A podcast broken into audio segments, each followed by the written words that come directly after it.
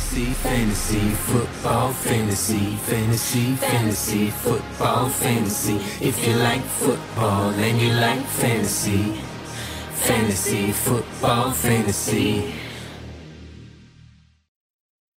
Всем привет! С вами подкаст об американском футболе Fantasy Football Fantasy. Это Саша Илматик. Сегодня со мной Виталий Ротас и Коля Гонсалес.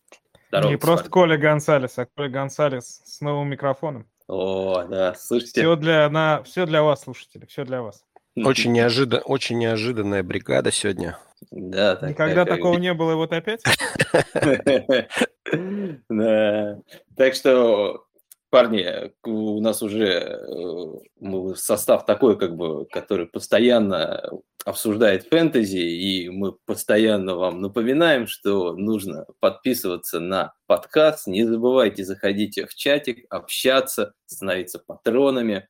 В общем, э, все такое, и давайте погнали теперь по новостям, потому что сегодня их очень много, и они очень жаркие, э, и будет много чего обсудить, поэтому в основном как бы мы сосредоточимся на этой неделе на них. Вот. Э, первая и главная новость, э, которая, наверное, потрясла всех в фэнтези, это история с Делвином Куком, которая всплыла вот э, не так давно, хотя история там еще от прошлого ноября, когда он там каким ну он или не он, там не, неизвестная история еще пока умалчивает, кто-то, короче говоря, на кого-то напал в доме Куков.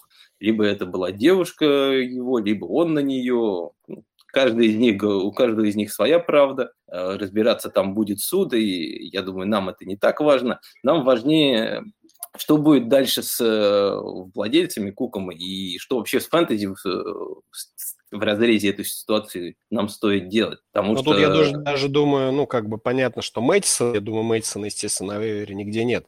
Вопрос тут скорее в династийном плане. Вот я не думаю, что это сильно интересно в еженедельно, эм, ну, вот в годичке, в годичке, да, вот в династийном плане скорее интересно обсудить. Э, согласен, да, в, в одногодке, я думаю, здесь уже ничего не остается владельцам Кука делать. Здесь просто надеяться на, на, на то, что с ним ничего в этом году делать не будет. Ну да, потому что, что об, обменивать его сейчас нет смысла. Если у тебя кто его теперь возьмет, то обязательно со скидкой, да, потому что начнут на эту историю упирать. Поэтому одни ждут, те, у кого Мэтисон, что Кука дисквалифицирует, другие, у кого Кук, ждут, что он продолжит, ну и хотя бы до конца сезона отыграет. Давайте вот по династии. Да, вот э, с точки зрения династии, вот интересный вопрос, потому что ситуация получила достаточно сильную огласку, и, как мне кажется, ну просто так э, никуда не денется. Поэтому, конечно, ценность Кука, она достаточно сильно сейчас упадет в династийном плане, я почти уверен в этом. Плюс Кука Э, не молодой парень все-таки. И если посмотрим на цифры этого сезона, то сезон-то у него на самом деле не самый выдающийся пока что получается. Он, если я не ошибаюсь, даже в топ-20 раннеров э, по набранным фэнтези очкам пока не входит. Э, и тут такая история получается. С одной стороны, на, на, надвигается какое-то наказание, а оно точно будет. И вторых, второму еще в плане то, что очков набирает он не очень хорошо, так что продать его будет тоже очень достаточно проблематично.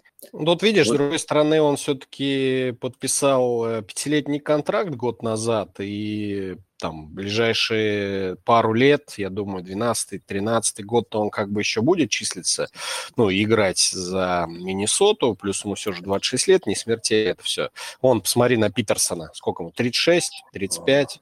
37. Вечный, вечный. Да, и все равно подписывают такой, знаешь, второй гор. Вот. Э, то, что у Кука маловато очков, согласен. Там у него игры из-за травм еще пропущено. И, соответственно, одну игру он всего, ну, частично отыграл. У него там в одной игре 9 очков только. Поэтому тут тоже как бы можно понять причины, так скажем, не оправдать, но понять можно причины спада результатов. Вот, то есть в, в высказываниях тренерского штаба постоянно слышится, что надо максимально много загружать Кука Кука там мячами на выносе или на пасе. Правда, они про всех это говорят. Сегодня сказали то же самое про Джефферсона, что надо максимально много Джефферсону мяч бросать. В общем, там Зимер не знает уже, кому чего давать или бросать, потому что результата нет. А, но, думаю, Кук будет все равно перегружен. А, тут вопрос, я думаю, в династийной части именно веры. То есть будет ли такая же история с Куком, как с Дэшоном, когда он там целый год будет в судебных разбирательствах и год пропустит. Либо все это как-то за зиму, там, за весну решится, Куку дадут свои шесть игр, и он их отсидит и продолжит дальше играть в футбол. Да, согласен. Такой вопрос. Кстати, говоря по контракту, у него на самом деле осталось э, вот один год еще, где у него там э, в Dead может упасть 6 миллионов, а вот через год уже 3 миллиона при... Не, ну ты не забывай, у тебя еще 22 год. У тебя еще, два, у тебя еще 2022 а, 22 да. Да, да, да, я, я что-то я уже как бы, ну, я уже в 23-м, да, два года вот будет точно у него еще в Миннесоте, когда его вряд ли отрежут.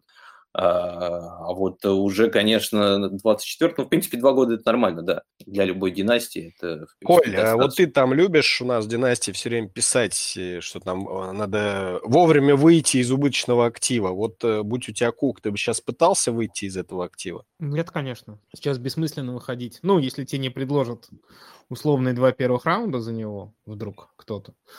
Но, конечно, в текущей ситуации Кук продавать бессмысленно, потому что если такой игрок у тебя есть, он должен тебе, на тебя работать здесь, ну, прямо здесь, прямо сейчас, набирать очки. Наоборот, его можно скорее постараться купить, потому что, очевидно, у него цена упала. А... Вот если кто-то захочет зафиксировать свои убытки, то есть возможность. Мне кажется, сейчас хорошая. Потому что ситуация, с одной стороны, конечно, неприятная, а с другой стороны, очень много там неопределенности и есть вероятность, что это вообще история закончится без всяких дисквалификаций. То есть это не то, что было с Хантом, да, не то, что было с Рэем Райсом все-таки значительно более... Э, ну, там видео сложно. были, там Сло... видео были. Там видео однозначные были, да, здесь уже и сам, э, сами представители Кука подали в суд. То есть э, я считаю, что здесь на самом деле 50 на 50. То есть есть, безусловно, вероятность, что он 6 игр получит, но и то, что он выйдет сухим из воды, это возможно.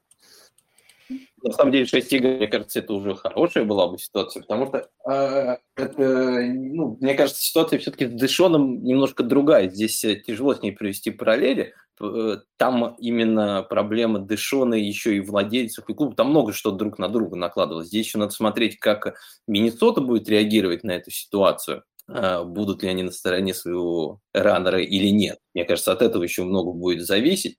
А так, вот то, что Коля говорит, ну, немного спорный. Я бы не старался покупать Кука, потому что даже если сейчас бы его предлагали задешево, потому что все-таки не молодой раннер, который, ну сколько еще, год-два поиграет, а за него будут просить как за какого-нибудь прайма, ну такой прям серьезный. Саш, ну естественно, ответ. вопрос цены. За те деньги, которые просили за Кука три, три, три игры назад еще, конечно, покупать не надо. А если, например, его сейчас отдадут за низкий первый раунд, я бы взял. Ну да, плюс я думаю, даже если там Миннесота вдруг решит отчислить, да, все-таки 9 миллионов в э, дедмане по современным меркам такие большие деньги, там люди по 20, по 30 миллионов в дедмане вешают после отчисления. Да, было, было. Вот, поэтому э, это как с Хантом, опять же, может получиться ситуация, его быстренько кто-нибудь подпишет, э, не такой правдолюб и не настолько там морально перегруженный владелец, э, и спокойненько он в той команде отсидит и будет рулить бэкфилдом. Так что тот же Хьюстон, да, условно, им-то по барабану теперь. У них все равно репутация э, загажена больше некуда, раненбеков у них нормальных нету, и условно с Куком у них все будет хорошо в бэкфилде. Так что, наверное, я на стороне Коли буду в этом плане, что да, продавать, наверное, сейчас нет смысла, а если дешево получится вариант попытаться приобрести, то был бы теоретически хороший актив. Давайте дальше.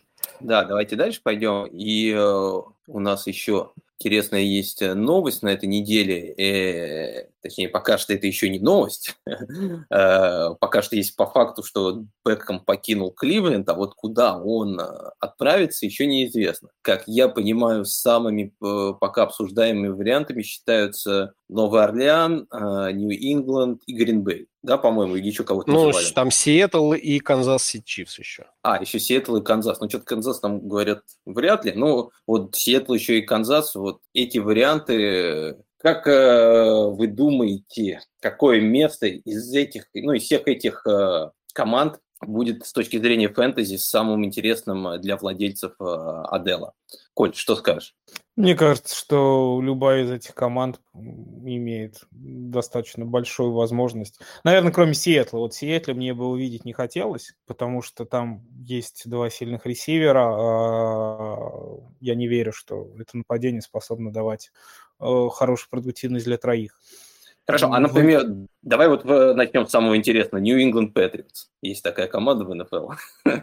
Не знаю. Не знаешь? Сильная? Ну, не, уже не очень, на самом деле. Там был хороший квотер, но они его потеряли, и теперь вот только, может быть, приход Адела как раз какую-то новую струю туда добавит. На позицию ну, если серьезно. Да, на позиции квотера. Кстати, серьезно, ну, конечно, у нас есть э, определенный нит на позиции ресивера, и Адел сходу должен вставать первым, первым ресом и забирать работу у Агалора Майерс передвинется в слот, и, собственно, все будет хорошо. Но, опять же, ситуация с Одалом достаточно сложная, потому что мы, на самом деле, не знаем и не понимаем, в какой форме он находится. Потому да, что... да, здоровье, да, для этого игрока это одна из самых важных, мне кажется, составляющих его успеха. И то, той, той, которой не все вот, мы не понимаем, на самом деле, вот он не выходил, например, он э, две игры пропускал. Это были какие-то проблемы, вот, которые у него были в рамках Кливленда, или он просто не готов на 100%. Да, есть были видео, где в него отдал, ой, отдал, где в него Мейфилд не, попад, не попадал открытые броски, где Бекхэм был открыт.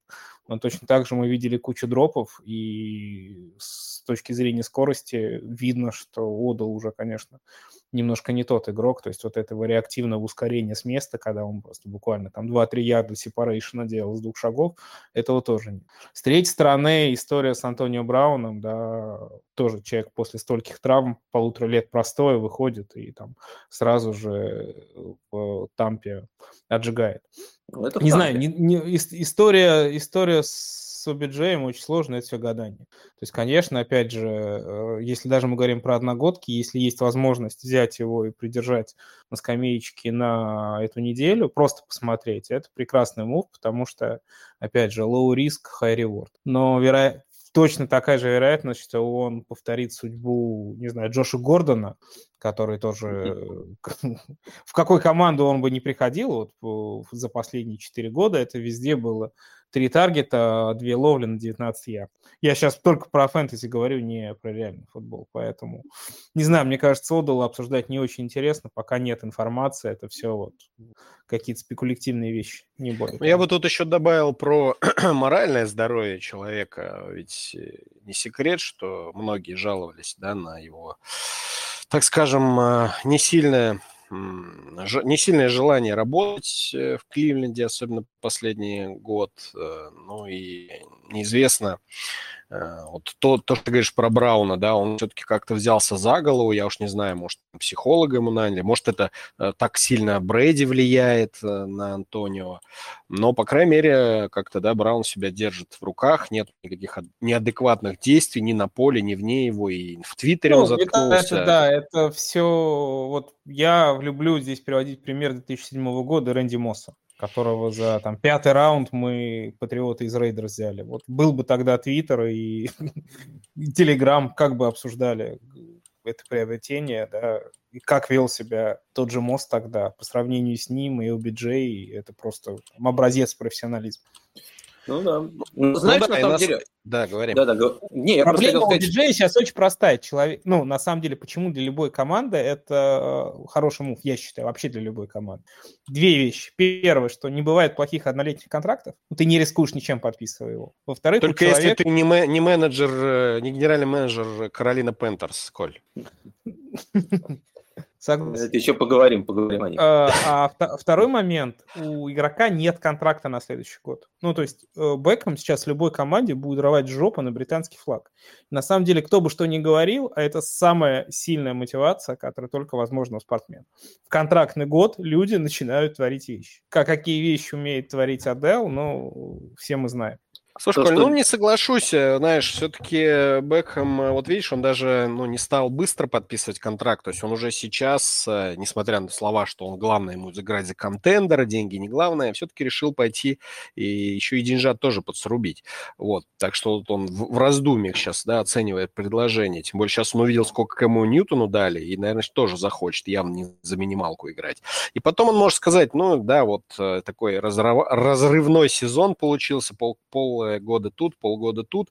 Вы, выйдет фри, на фри agency, и я думаю, вот на старых дрожжах он сможет подписать все равно хороший там двух-трехлетний контракт. Опять же, с теми гигантами, например. Я думаю, он скучает все-таки по таким большим городам, где он мог бы быть звездой истинной и ну, типа того же, да, Нью-Йорк, как мы говорим. Может, Сан-Франциско, вот куда-то туда, да, вот Лас-Вегас бы неплохо ему зашел, но там нашли другую кандидатуру.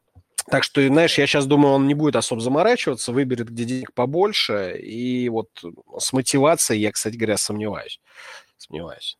Но знаешь, вот э, э, все равно с точки зрения фэнтези, если говорить, я бы, если бы у меня сейчас был Адел в команде, у меня просто его, по-моему, нигде сейчас нету, но если бы он был, то я бы хотел, чтобы он все-таки оказался в Гринбэй. Э, скажу почему. Вот, например, Новый Орлеан я не очень хочу, чтобы он оказался, точнее, совершенно не хочу, чтобы оказался в Новом Орлеане, потому что это самая малопасующая команда, причем ее пасы еще самые неэффективные в лиге. Там, если сейчас еще выйдет Хилл, как бы, то я вообще не знаю, сможет ли он до Адела это добросить. А если мы говорим про ту же как бы Ань, да, бросит он, да, бросит он его перебросит просто.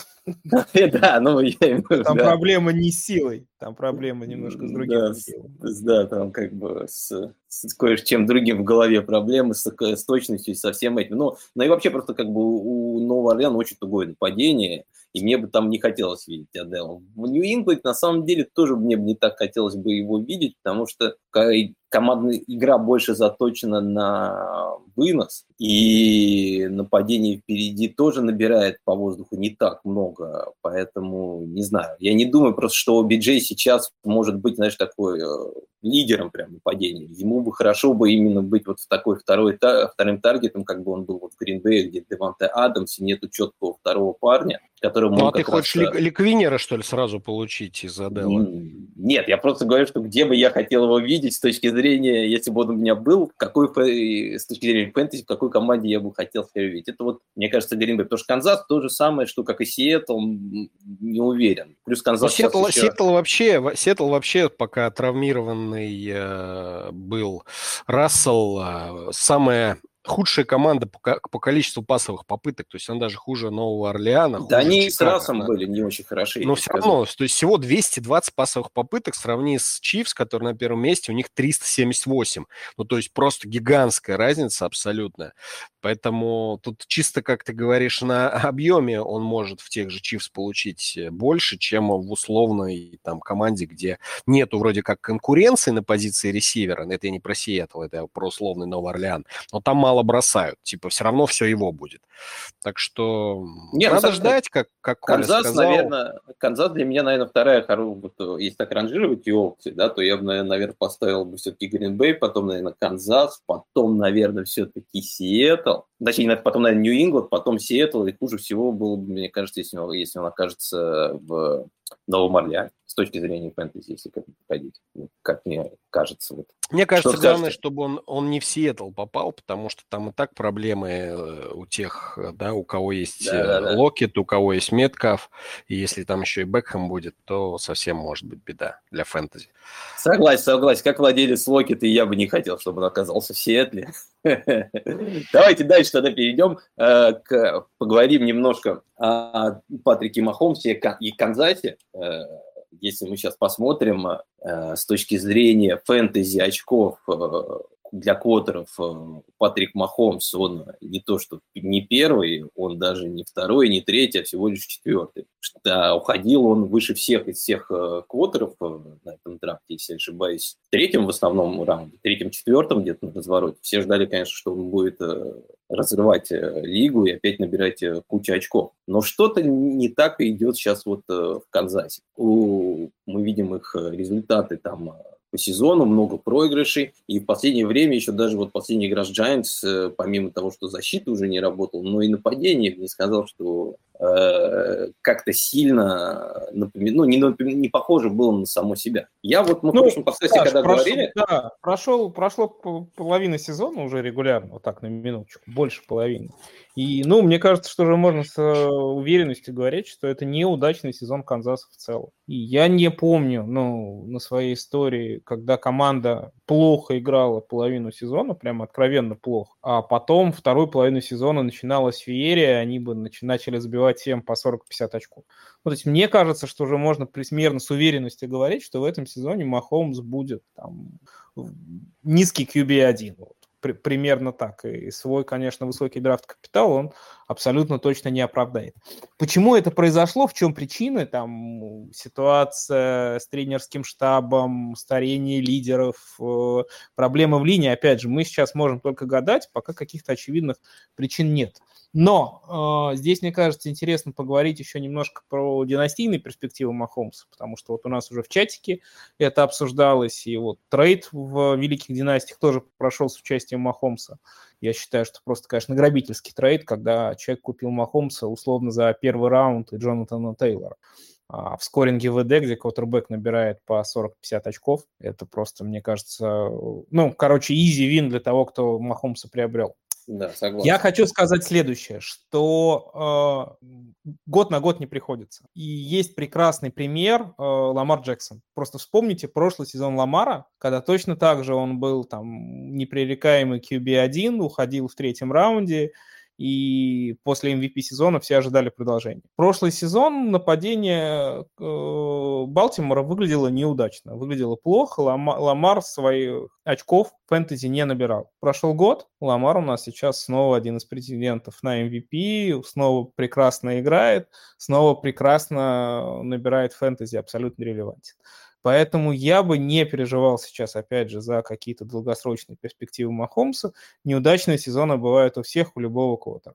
И, опять же, если есть возможность Махомса где-то купить с каким-то дисконтом, я бы прям брал, вот вообще бы, все бы отдавал за него. Потому ну, что в любом случае это очевидный QB1 на ближайшие 10 лет, если он, конечно, там сейчас кого-нибудь не изнасилует. Ну, согласен, я думаю, хорошее очень окно, правда, для династийное такое как бы окно для того, чтобы купить сейчас Махомса, не переплачивая там, ну, не отдавая там пол как бы пол команды, мне кажется, это вот э, сейчас момент э, неплохой. Хотя, опять же, все равно скажу, что четвертый квотер э, это не так уж плохо. Он, в принципе, набрал сейчас 225 очков, а первый квотер у нас топ у него 237 очков. Так что, ну, не настолько он все-таки проваливается. проблема пока. в чем? Проблема в чем, э, Саша? Не в том, что он там э, мало набирает. Проблема в том, что у него спад идет. То есть не то, чтобы он там начал плохо, а к середине разогнался. И типа вот поэтому он такой там четвертый, пятый идет. Наоборот, он же начал достаточно неплохо. Команда очень много очков набирала, а он как раз вот к середине сезона стал играть все хуже и хуже, начал кидать кучу перехватов. Он сейчас по, по, второй по перехватам после Дарнольда. А, ну Бурова еще по 11. Вот у них Дарнольд, Буров. Да. И вот Махомс 10. То есть, э, ну, как бы совсем беда в этом плане. То есть у него нету прогресса даже по... Я не говорю в карьере. Там, может быть, он уже потолка пика своего достиг и там выше, чем в прошлом году или в там, 19 мы уже не увидим его цифр. Но в этом сезоне у него нет прогресса, у него в этом сезоне идет регресс. И что будет дальше? То, что расписание у Чивс там или самое, или одно из самых тяжелых оставшихся, потому что у них куча дивизионок, а там очень тяжелый дивизион на Западе. Очень серьезные соперники вроде Питтсбургов и Далласов вне дивизион. Поэтому не знаю, тут видишь, э, династия это понятно, а даже в одногодках проблема у людей. То есть я замечал, что некоторые уже Махомса в старт не ставят. То есть при наличии каких-то опций типа Херца, да, того же, или Буроу, э, некоторые люди выбирают именно их, а Махомс у них сидит на лавке. Ну, Буру, ты знаешь, сколько набрал на прошлой неделе, да? Не, ну это на брош, прошлой неделе, до этого у него все нормально было. Было, да. Ну нет, ну так, ну... если говорить, то можно всегда пытаться находить э, какие-то слабые не слабые недели. Просто смотри, вот Махомс... Не, не, никогда, просто, ну ты вспомни, как, хоть раз ты видел Хорошо. такое, чтобы Махомса сажали на лавку, владельцы Махомса? Ну, я, я, честно говоря, в этом сезоне этого не видел. Просто смотри, я, я вот я видел. Для, для контекста, как бы, напомню, кстати, вот сейчас я посмотрел, сколько добирал Махомс в прошлом году с первой по десятой неделе. Он, кстати, самое интересное был тоже четвертым квотером э, по очкам в лиге, правда, набрал чуть больше. По ярдам у него в этом, на этот момент сейчас 2, 2 500, в тот момент, э, точнее, в этот же момент год назад было 2 600 с чем-то. 20 а тачдаунов сейчас, э, в прошлом году 25 было. То есть на 5 ну, тачдаунов больше. Но это не такая катастрофическая прям разница на самом деле. Чтобы так страдают не только Махомс, страдают все в нападении. Страдают да нет, и ну Хилл. смотри. Ну как а нет? что Хилл? А Хилл топовый ресивер, он сейчас по скоре... Э, по Хилл страдает, Келси страдает, все раннинбеки страдают, потому что пасовой игры у Бэкфилда вообще нету в этом году. Ну, не знаю. Тайрик Хилл второй э, ресивер сейчас в лиге по очкам после Купера Каппа. Келси первый tight end э, в лиге по очкам. Да они все не добирают очень много, но что ты мне говоришь? Не, ну Саша на самом деле интересную статистику привел. То есть очевидно, а, что... интересное. Он, он, он в прошлом году больше ну, ярдов кинул и смотри, больше тачдаунов Тарик, кинул. Ну, смотри, ну, смотри, Тарик Хилл в прошлом году после 10 недель набрал 175 очков. Э, в этом году после 10 недель, причем он в прошлом году был четвертым ресивером, сейчас э, после 10 недель Тарик Хилл второй э, в лиге, и у него 187 очков. То есть разницы никакой. Я не вижу, чтобы вот именно проседали. Да, Келл сейчас набирает не, не такие астрономические цифры. А Бэкфилд? Не хочешь сравнить? А, Бэкфилд? Где, ну, в Канзате? Да. Ну, а что, ну, он конечно. там был когда-нибудь? Ну, ну и в прошлом году на... всех не так... Ну, что там ну, всех на, на пасе, на пасе там все время Бэкфилд свое получал. Ну, не знаю, по-моему, всех был Не, еще, Саша, еще году, интересно посмотреть, на самом деле, что там с боевиком, потому что был ли у них, например, на 9.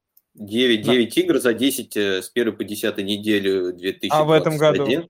Э, это в этом году. И в прошлом году то же самое. 9 игр после 10 Смотри, 10 недели. Саш, когда у, тебя квотербек, когда у тебя квотербек в трех матчах последних, берем, набирает на, в нападении его команда 3, 20 и 13 очков, как бы есть э, вероятность того, что там проблемы.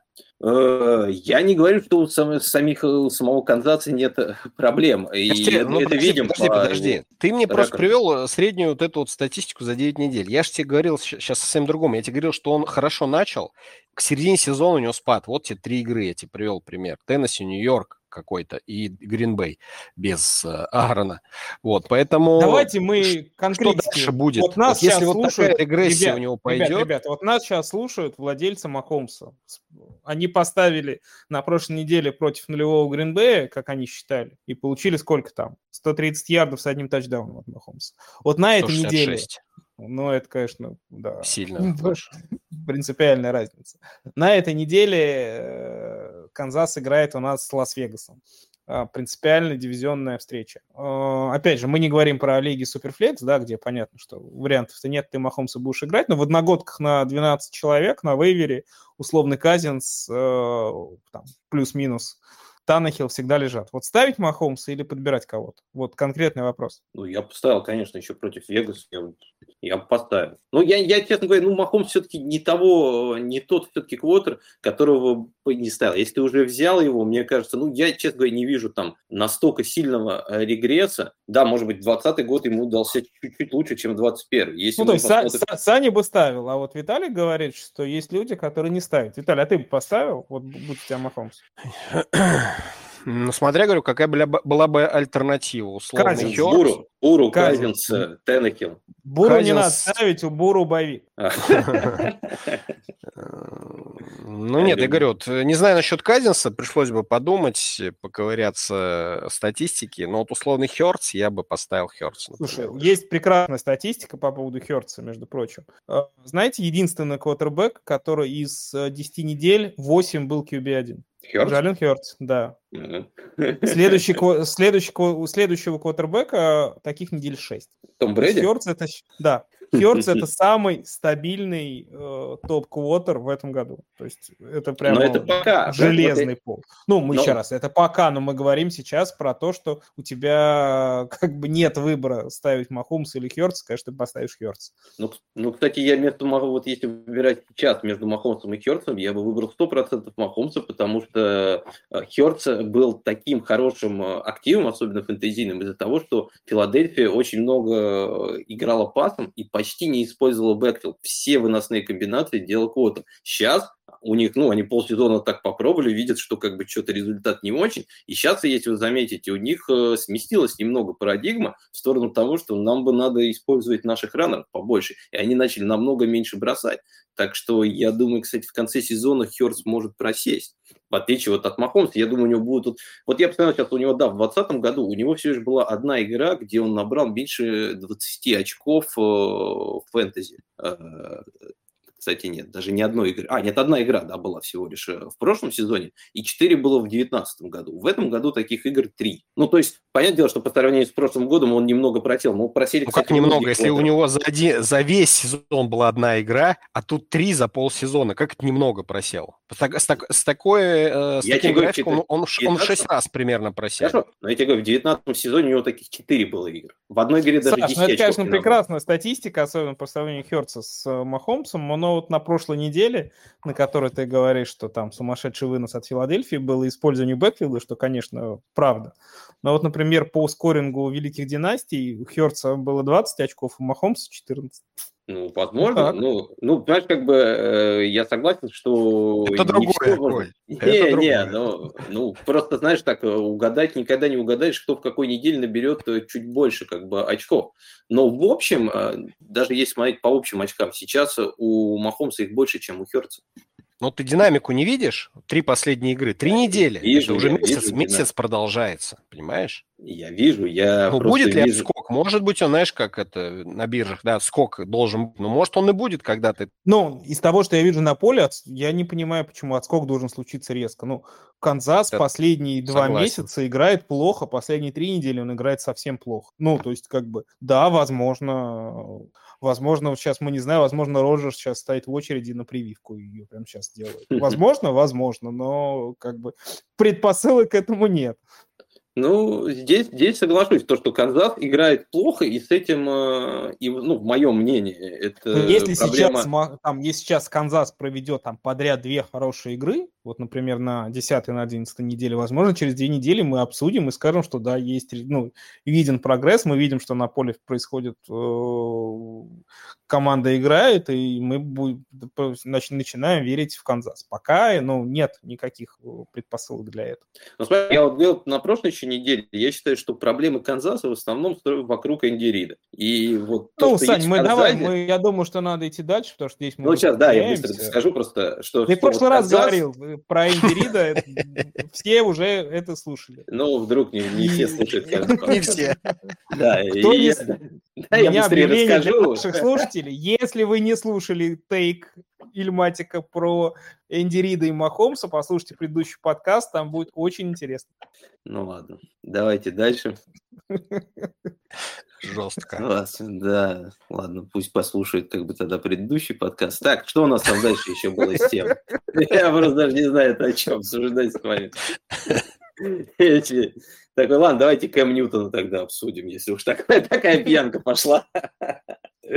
Вот здесь мне, честно сказать, вообще нечего. Я считаю, что Кэм Ньютон уже давным-давно закончился, потому что это человек, который по своей сути был э, суперменом. И Супермен, когда без своих возможностей супер, он не Супермен, а обычный Кларк Кент, а Кларк Кент э, бесполезный обычный человек, который, как и Кэм Ньютон, обычный просто квотер, можно хоть Тарна или кого угодно там ставить, э, толка от него не будет, я считаю. В Каролине, я не знаю, зачем они это сделали. Лучше я думаю, что они, они сделали просто от отчаяния, просто от отчаяния. Мув, который э, подогреет немножко их фан-базу, чисто маркетинговая история. Ну, я не думаю, что кем, в каком бы состоянии он не был, он хуже Пиджи Волкера. Ну, я думаю, что нет. Поэтому... Я думаю, он, ху... он лучше Сэма Дарнольда, вот так скажем. И этого, я так понимаю, Каролине было достаточно. Ну, и опять же, э, с точки зрения фэнтези, я могу, например, тоже одну статку привести. Э, количество выносных тачдаунов э, среди квотербеков. Э, максимальное 12 тачдаунов. И в прошлом году, сколько, ну, кто был лидером? Кэм Ньютон. То есть это в прошлом году он занес самое большое количество пасовых, о, выносных тачдаунов в лиге, с учетом того, что в прошлом году он еще две... Да, в, в Патриотс он еще и две игры пропустил. Ну, то есть, опять же, какой бы, какая бы у него отвалившаяся рука не, не была, и как бы он плохо не бросал, а бросает он, к сожалению, неважно.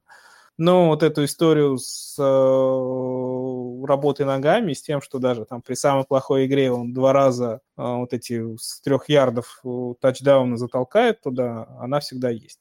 Поэтому, опять же... Если есть линия. Ты не забывай, у вас была одна из лучших линий, здесь говнолиния в В прошлом году у нас была слабая линия. Да нет, ну, по сравнению с этой, то, что у Каролины сейчас это Ну, не сейчас за Каролиной я не слежу, да, ну, опять же, мы сейчас говорим про то, что в лигах с одним квотербеком Кэм, конечно, нерелевантен и и да думать про него не надо, а в лигах, где, опять же, там на 14 команд, где суперфлекс и два квотера в старте, ну, опять же, поднять Кэму, посадить на лавку, вполне нормально, просто потому что... Ну, в случае ресивера или раннера поставить, мне кажется. Ну, честно, я вот не вижу вообще... Это говорит человек, который там в других лигах подбирал Пиджи Волкеров и Кольтов Макоев. Вот я поэтому тебе их скажу, как человек, который ставил несколько недель Дэвида Милса в старт, я понял, что лучше уж найти какого-нибудь ресивера. И те грибы выбираешь, Александр. Вот ты да ставил Милса, да, а я поднял Вайта и обыграл счастье. Не, я тоже поднял Вайта и, вот правда, не поставил. Никого не обыграл. Не обыграл, не поставил. Саш, в разрезе Каролины давай как-то диджей Мура, может быть, обсудим. Давай, диджей Мур Как у него с тачдаунами? Как с тачдаунами там дела? Так же, как и у Каролины, не очень. Как думаешь, попрет с Кэмом у диджей Мура? Я не думаю, что Кэм будет играть с Пиджи Уокером. Э, а ты знаю, думаешь, 10 миллионов ему дали, чтобы он на лавке посидел или как? Ну, посмотрим. Я не уверен, что он будет стартером все равно. Ну, ты слышишь, я не... говорят? Я слышу, да, я согласен, такие деньги просто так не раздают, как бы. Я думаю, что ну, они попробуют и что тогда? Сделать. Ну, я думаю, что они попробуют, как бы его попортить чуть-чуть в старте и поймут, что это еще хуже даже, чем Пиджи Уокер. Или И подпишут еще одного, да? Ну, там уже больше некого, я думаю, будет подписывать. Там как его этот э, Пакстон Линч, может, еще свободен, ему можно обратиться, конечно. Но я Роузен, думаю, уже... Роузен есть Роузен, еще. Роузен, да. Но я думаю, уже там денег как бы не так будут сорить деньгами. Но, я правда, честно говоря, я понимаю, что ему дали большой контракт, но я все равно не верю в перспективы Кэма Ньютона в Каролине. И с точки зрения фэнтези, я не думаю, что это какой-то плюс какому-нибудь из активов. Да, э, хуже, чем с Дарнольдом уже вряд ли будет. Человек там последние, сколько уже, пять недель не может больше там 100 ярдов набрать. Так что, ну, я думаю, что с любым квотером будет чуть получше, но, конечно, будет тяжело. Тяжело как и, и Диджей Мур, и другим активам. Ну, других, другие активы, я думаю, с точки зрения фэнтези можно... Слушайте, а там, ну, опять же, в Каролине все очень просто. Ну, да, есть да. Макапри, есть Мур, я думаю, что и Андерсон, и Терренс Маршалл, и Ян Томаса, они все уже давно на вейвере. И поэтому, ну, слушайте, одного ресивера Кэм прокормит. Ну, то есть я не думаю, что Мур там ниже VR2 упадет даже с Кэмом. Да, я думаю, он и так уже упал туда, нет? Он уже в R3 в лучшем случае там. Не, VR, а, ты говоришь про VR2, я просто имею в виду, что он уже, по-моему, в VR2 сейчас, э, он уже ну, не вот в VR1. И уже в VR1 он не будет в этом году, я даже я уже как бы потерял надежду. Да, потому что, ну, честно говоря, с точки зрения цифр, у него, а, он сейчас десятый как бы ресивер, ну, в принципе, еще в R1, но там уже как бы подпирают снизу его все. В общем, с точки зрения, на самом деле, цифр его использования, они шикарны на самом деле. Если посмотреть на то, сколько как бы он находится на поле, сколько как бы таргетов, как бы какой у него таргет-шер как бы есть, э, все цифры прям, ну, очень хорошие, но по факту мы видим, что объем есть, а выхлопа нет в основном из-за неэффективности на позиции квотера. И как мы видим, что квотеров хороших в Каролине не предвидится. Тут как бы либо Уокер, либо Ньютон. Так что если он еще хотя бы зацепится, ну, останется в R1, это уже будет хорошо. Но я думаю, он упадет и будет в середине в R2. Так что Диджей Мур. Кстати, кстати, фэнтези, когда у нас, э, у нас, по-моему, если не ошибаюсь, на следующей же неделе заканчивается дедлайн по трейдам. Он уже а закончился. Акстись 2 ноября. Нет, это в НФЛ, я имею в виду в фэнтези-лигах. По-разному. А, ну, где-то после 12 нет. Да-да-да, еще до конца ноября точно. Еще до конца ноября можно. Ну, вот да. если у вас есть еще возможность, мне кажется, диджей Мура надо уже продавать. Уже даже, если бы у меня сейчас был в одногодке диджей Мур, я пытался как-нибудь... Да, можно воспользоваться как раз рассказами про то, что с Кэмом попрет, и надо продавать. Ну да. Главную причину уже убрали, как бы, неудач диджей Мура, так что дальше будет только лучше. Но, как я говорю, как бы я вот этого не вижу. Если кто-то на это купится, на это можно на самом деле нормально еще э, кого-нибудь обменять. Потому что диджей Мур еще на самом деле многим считаются как бы очень хорошим активом. Многие смотрят там на все эти Просто это многие слушают наши подкасты и доверяют твоему мнению, а тут такая переобувка в воздухе. Стыдно должно ну, Да нет, ну а что стыдно, как бы, знаешь, надо, надо уметь признавать на самом деле ошибки э, вовремя. Потому что, я говорю, как бы я отталкивался и говорил... Фиксировать убытки, я согласен. Да. Я согласен. Есть, есть, есть такие вещи, как бы как объему. Мы в фэнтези должны, мне кажется, в первую очередь от него отталкиваться. И когда мы видим, что в Каролине такая ну, диспропорция пошла с начала сезона, что Диджи Мур у них явный э, первый рез, они в него прям целят и много используют. Э, ну, мне, по крайней мере, с учетом его таланта еще, да, мне казалось, что это будет прям прорывной сезон. Но с такой эффективностью и с такой игрой на позиции квотер, ну, квотер уже 5 матчей там не может больше там 100 ярдов бросить. Ну, о чем может э, ресивер там набрать в этой команде? Тачдауны только по праздникам они набирают, и в основном Маккапри. В общем, э, все печально с Каролиной. С Каролиной. Ну, хотя когда Маккапри у них вернулся, может, что-то как бы... Это да, слома... сломается сейчас опять. Маккапри тоже уже похоже того. Кстати, да. пока на, на секундочку, да, прервем обсуждение новостей. Как думаете, э, вот, вот на сегодняшний день первый раннер драфта 2022 в фэнтези одногодках? Кто пойдет? Не Неджи Харрис какой-нибудь? Я думаю, Джонатан Тейлор. Но вот по состоянию на сейчас я бы после 10 недель я бы брал Тейлора. Mm, интересно. Мне ну, Неджи Харрис очень нравится. Не знаю, конечно, как там Бен Ротлисбергер. Не, ну да, здесь мы вопрос. не знаем вопрос с квотербеком Питтсбурга и что вообще с этим нападением будет. Поэтому. Ну, Харрис, конечно, будет уходить там топ-5 раннер. Опять uh-huh. же, по состоянию на сейчас 100%. Ну, конечно, да, на сейчас. А как Ладно, думаете, давай. а давайте тогда я вопрос вам еще задам по этому, давай. если мы говорим про следующий год раннинбеков. Где будет уходить Дерек Хенри? Также, наверное, в топ-5 и будет уходить. А для, ну, него то... ничего не, для него ничего не изменится. Еще один год, еще одна травма. Наоборот, ну, ну в смысле, вылечится свежий, пробег маленький. У него уже не маленький пробег. Но он, он до этого ну, не травмировался. В том смысле, что он не травмировался, что травмировался вообще. там в, в октябре. До следующего сезона 11 месяцев. Можно 3, 300. Травма-то у него на самом деле не такая э, так, э, серьезная. Э, Саш, так говорят же вообще, что надеются, что он еще в этом вернется. Ну, то есть он для, плей, для под плей-офф. То есть нам-то он уже как фэнтези не интересен, как актив. А вот э, Теннесси, они же в до конца сезона не кинули. Они говорят, что вот, может, в конце сезона еще вернется там на 16-17 ну или хотя бы под, по, под wildcard.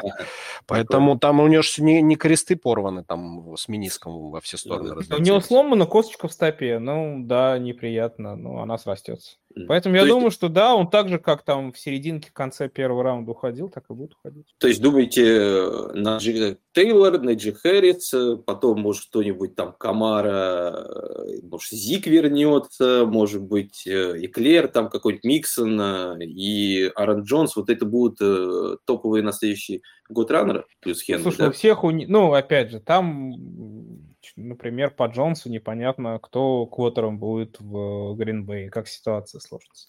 Но вот то, что Харрис и Тейлор будут топ-3 раннера, я прям зуб дам. Харрис это тоже там еще ничего не понятно. Что будет, кто будет рядом с ним в следующем ну, году. Тут, тут как бы все понятно. Белкау уйдут первыми. То есть надо будет смотреть, что с бэкфилдом у команды все. Ну, пока вот такие вот прикидки. Ну, то есть я к чему это вел-то, что вот э, все предыдущие лидеры, да, прошлых лет, э, все МакЭфри, все эти Баркли, который тоже в этом сезоне опять уходил, там чуть ли не в середине первого раунда. Но не, ну, так вот... про, не говори мне про Баркли, я Баркли взял во всех лигах. Ну, ну, потому что я во всех одногодках драфтовал не выше, у меня был 10-11. А, и везде он доезжал, я не мог пройти мимо. Миксон меня приятно удивляет. Я, конечно, рад, что сам его драфтанул, хотя там не сильно мне это все помогает. Но сам факт, да, что вот этот объем, которого не было и который появился э, у Миксона, он стал превращаться в очки. И действительно, наверное, в следующем году, если вот так все продолжится, тот же Миксон уже будет э, хорошо в первом раунде, прям так хорошо в первом раунде уходить.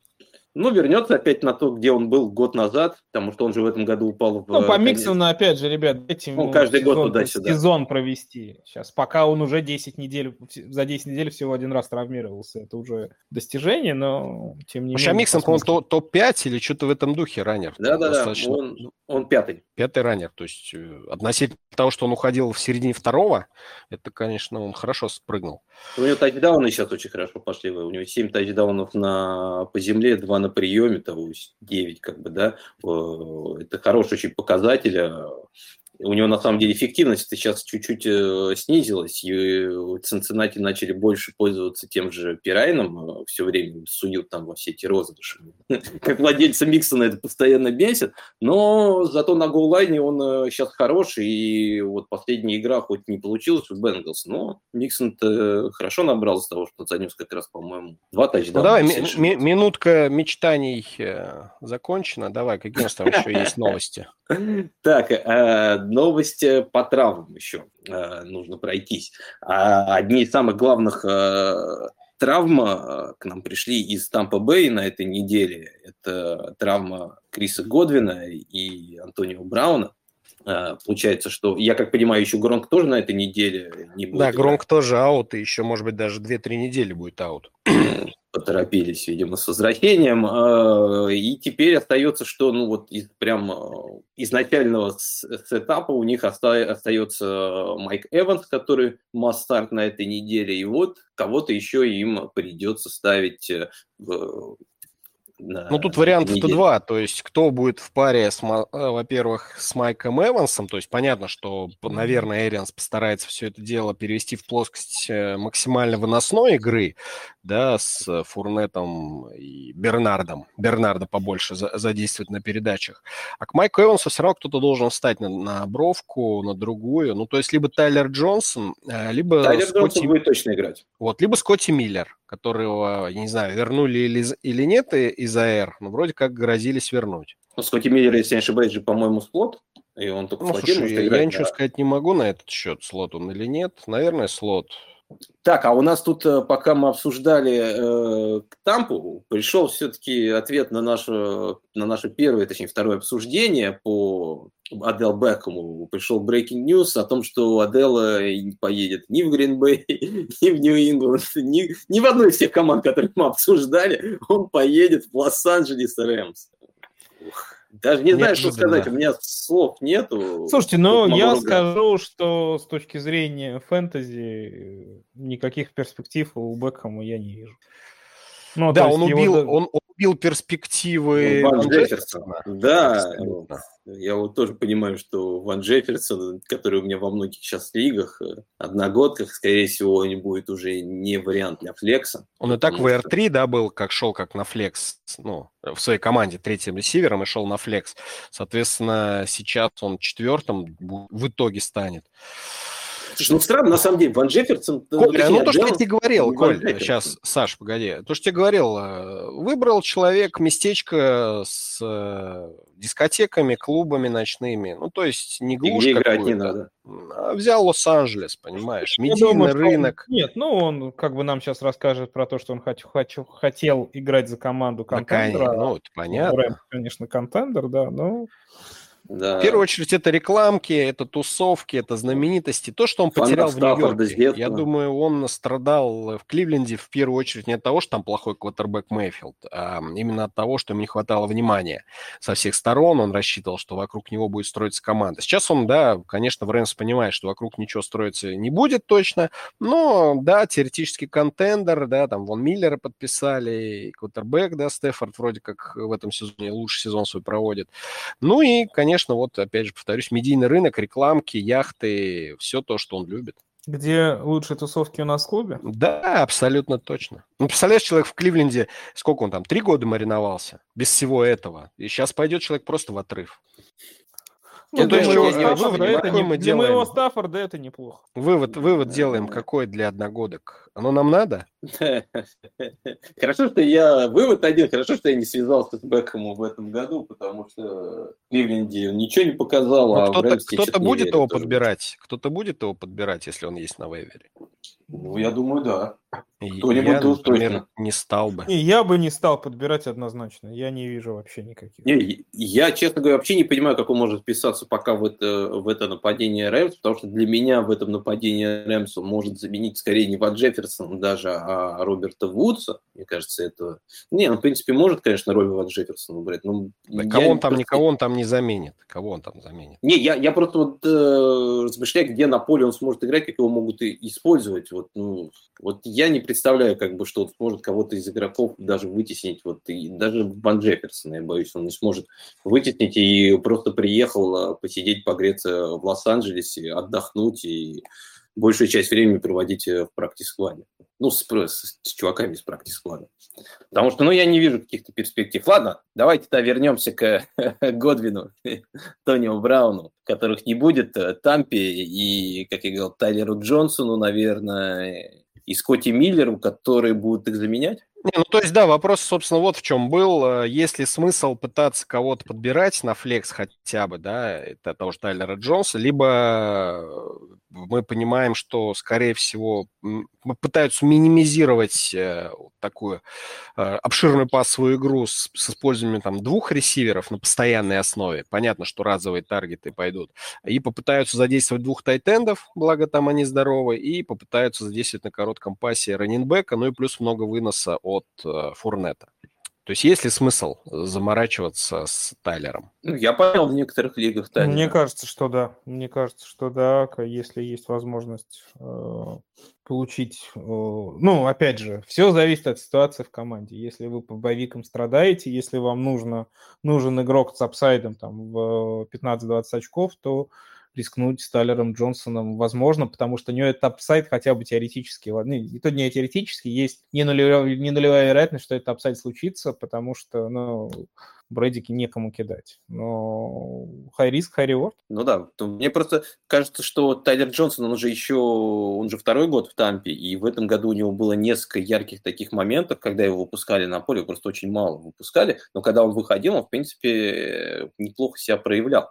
И это игрок, которого уже, когда еще в прошлом году его брали на драфте, говорили, что он, скорее всего, будет заменой Годвину. Годвина все-таки на один год еще оставили, значит, он был, может быть, не очень готов. Но, как я понимаю, со следующего года Годвина точно не будет. И Ну почему? Тампе- Почему? Го- Годвин, он э, как он, франчайз тег, да, франчайз тег получил, просто у них денег не было уже под него. Я думаю, ему Ну. весной дадут полноценный контракт. Ну, посмотрим. Я думаю, что не дадут. Я думаю, что как раз они будут подписывать Тайлера Джонсона, и это будет, э, он будет заменой как раз э, Годвину в этом ростере.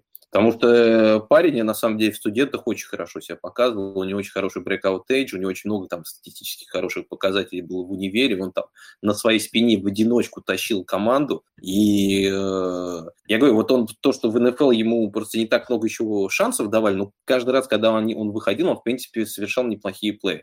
Поэтому я думаю, что э, Тайлер Джонсон, э, ну, я бы сейчас вот поднял, особенно если в лигах, вот мы играем в дранк лигах, где там три флекса, да, я вот там сразу, когда услышал про это, как бы сразу там поднял себе Тайлера Джонсона. Э, и вот лиги, где там два у вас флекса, или, правда, у вас есть проблемы с ресиверами, вот это тот человек, с которым можно рискнуть, потому что Тампа хорошее нападение, э, бросает много достаточно тачдаунов, Том Брэди лидер по фэнтези очкам в этом сезоне, так что и они почти все по воздуху, а не по земле. Так что очень хороший, мне кажется, вариант, э, особенно вам, если вам нужен upside на эту неделю. Вот дальше я бы никуда там не шел. Скотти Миллер, вот эти, э, Джейлен Дарден, это, это уже слишком, too much. Вот. Что думаешь, Виталий? Не согласен? Ну, я уже высказал свое мнение, что я думаю, там просто сменят немножко направление игры, перейдут на чекдаун и, и на вынос побольше. Ну, посмотрим. Посмотрим. Да, тогда перейдем еще к другим, э, другой команде, где э, кто-то выздоровел, а кто-то травмировался опять. Это я говорю про Аризону, и там опять Кайлер Мюррей, как я понимаю, скорее всего, сыграет на этой неделе, и он вернется. Грин точно вернется, он прошел протокол ковида. А вот э, Хопкинс э, и к нему еще добавится Эдмонс и Мур, они, скорее всего, пропустят эту неделю. Ну, Мур-то э, там точно пропустит, Эдмонс точно пропустит, Хопкинс под вопросом. Да, то есть, э, по сути-то, кто будет э, мячи ловить? Один Кирк? А, напомни мне, с кем играет Аризона на этой неделе? Помнишь? Они играют с Каролиной. Я посмотрел сейчас э, с Каролиной. В принципе, такой матчап хороший достаточно. Каролина ничего особо не показывает последнее Да даже время. без принципа хороший матчап. Ну, то есть, фактически, э, Хопкинс э, и Мур плюс Кирк. Вот было трио, ну, и Грин, да, четыре принимающих. Соответственно, у нас, получается, сейчас Кирк остается и вернувшийся Эй Джей Грин. Ну, и плюс Бэкфилд Коннор который еще и за слот ресивера заодно сыграет, плюс есть tight end Зак Эртц. То есть вот у нас такая компания, и ну, по сути, наверное, сюда никого и добавлять нет смысла. Не-не, там вот есть у них, они в прошлой игре использовали очень много вот другого ресивера, Уэсли, по-моему, если а, Уэсли, Антуан Уэсли. Да-да-да, но это, конечно, не про фэнтези, это про футбол. Для фэнтези, в принципе, вот э, я думаю, Грина, конечно, будут использовать чуть больше. Он на бровке, его в основном в редзоне использовали. Ну, я думаю, здесь будут больше. Мне кажется, важно, что вернется Кайдер. Хотя, кстати, э, Макой в прошлой игре выглядел неплохо. Единственное, что у него большая по статистике, если смотреть, у него даже статистика очень похожая на Кайлера была э, по сезону, кроме одного показателя. Это Э, average depth of target. Если у Каллера она в районе 10, то у Колта она была в районе 3. То есть как бы он дальше 3 метров не бросает. так что надо Ну, здесь на самом деле Кайл Шенахан после игры все же сказал. Он сказал, что моя защита не смогла остановить простейший плей да, Миннесота. Это скрины и скидки на раннеров. И у Сан-Франциско были большие проблемы с теклингом опять же, то, что мы обсуждали, это базовая история любой защиты. Ты, любая защита должна забирать вот эти короткие, не давать э, команде с этих, э, набирать много с мячом, э, когда они начинают с этим мячом бежать до линии розыгрыша. Если вы не таклите, то, соответственно, вам в защите делать нечего, потому что, соответственно, для нападения, наоборот, раскрывается все поле. Поэтому и вся статистика Макоя, вот Саша абсолютно точную стати- цифры привел, она вся основана именно на том, что люди на ногах э, эти ярды наносили. Если следующий соперник Аризоны сыграет дисциплинированно, закроет э, вот эти возможности, то мы и посмотрим, что умеет Макой и насколько а, да хорошая у него не будет рука. уже на ну, этой неделе. Говорят, что Кайлер уже себя комфортно чувствует. Я думаю, все-таки Кайлер будет играть в, на этой неделе. И э, у Аризоны будет больше ну, вариативности. Но мы видели это еще в прошлом году, когда Кайлер небольшими повреждениями было. Был, там у него была проблема с плечом. Э, он начал меньше двигаться и начал больше бросать. Э, ну, до конца сезона так было. Я думаю, что Здесь будет тоже, и поэтому я не думаю, что в этой игре мы увидим тоже много прям таких э, checkdown ов и увидим прям такой же опять перформанс от Конора. Ну, во-первых, как бы, я думаю, на эту игру уже придумают роль какую-то для Бенджамина, чтобы так прям не загонять Конора, и они все-таки будут делить бэкфилд.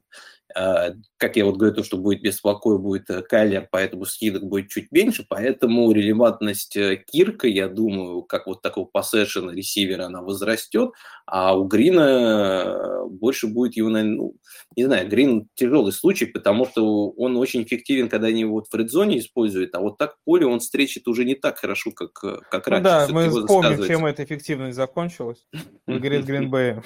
Ну, да, слегка недопонимание было. Я думаю, у Эрца хороший может получиться такой прорывной матч.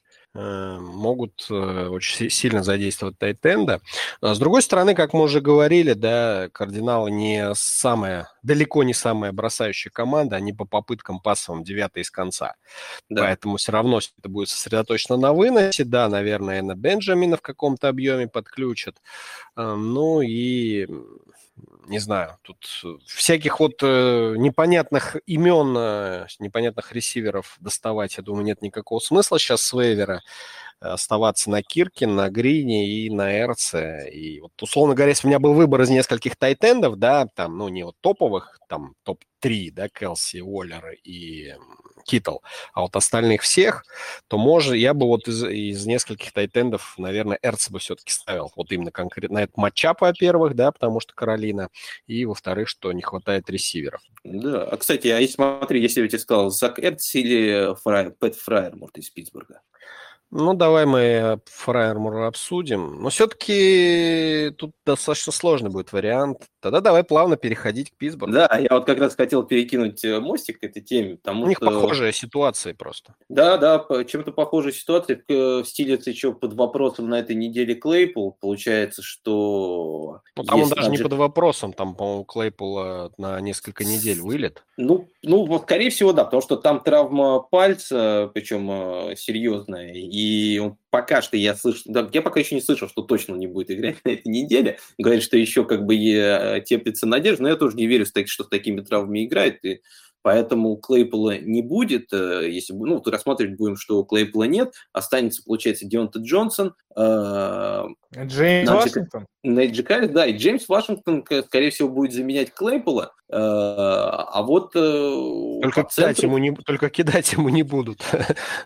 Ну, ну, я думаю, традиционно заберет весь объем Дионта. Естественно, Неджи Харрис все короткие заберет. Ну и Red Zone зачетка останется за Тайтендом, за Фраймером, потому что Фраймутом, потому что Эрика Брон тоже с какой-то травмой, с каким-то повреждением. А Фраймут, по-моему, в последней игре два тачдауна словил, да? Да-да-да, он уже три, а до этого еще победный тачдаун с Кливлендом сделал. Так что у него... Ну там... да, плюс играют против Детройта дома. Ну это просто да. вообще сладкий matchup. А тут Э, в разгром, я так предполагаю, гарантированный. Ну, не знаю. Ну, слушай, ну, знаю. come on, можно, конечно, соломку подстилать, но я так думаю, свой сорокет э, наберут, наконец-то, игроки Питтсбург Стиллерс. И здесь, я думаю, еще один тачдаун от Фраймута, плюс объем у него.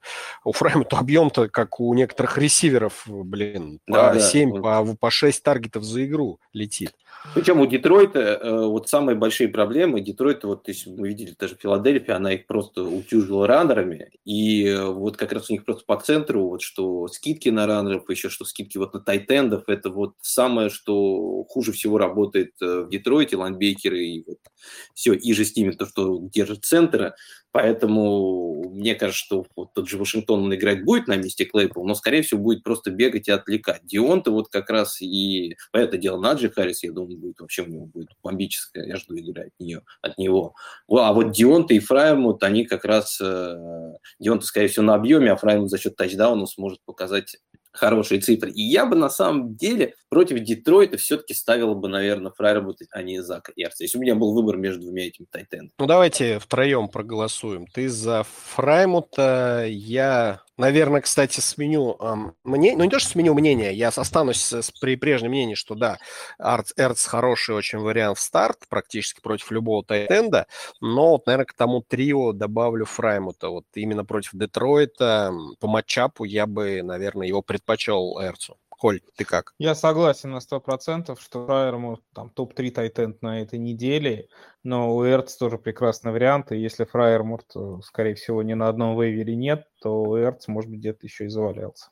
Согласен, да. Ну, я думаю, Эрц сейчас тоже уже, как все, все уже прочухали уже разобрали его. Ладно, давайте тогда перейдем э, к другому человеку, к мистеру Уайту и Нью-Йорк Джетс.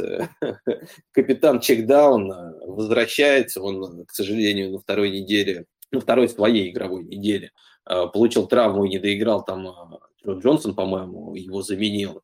Вот, а на этой неделе там как бы, травма была несерьезная, и он вернется.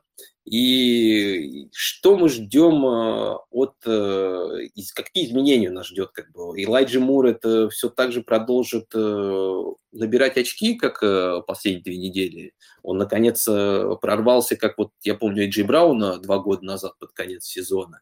И что у нас будет дальше с Майклом Картером и... Ну, Тай Джонсоном, ладно, как бы, а вот Майкл Картер. Ждать ли от него таких же игр сейчас? Или ну я бы и Тай Джонсона тоже не скидывал. Тут как ну, я тоже, да, я, момент. больше 10 что... очков набирает. Да, потому что, во-первых, он на протяжении, да, там, последних четырех Кстати, матчей... есть еще один breaking news. Давай. О том, что сделка Одала с Рэмс еще не финализирована. Ну, назад, стираем все. Это просто... Ну, то есть, короче, Рэмс убрали с сайта информацию об Одале. То есть они выложили, потом убрали. Да, я ну, думаю, просто поспешили. Уже... Да, я думаю, если, если уже как бы так потекли новости, как бы, скорее всего, дело в деталях каких-то. Ну ладно, не, не, если не Рэмс, то я думаю, те, у кого ресиверы Рэмс, сильно обрадуются просто. Да. Вот, так э, Майк Уайт, Джетс.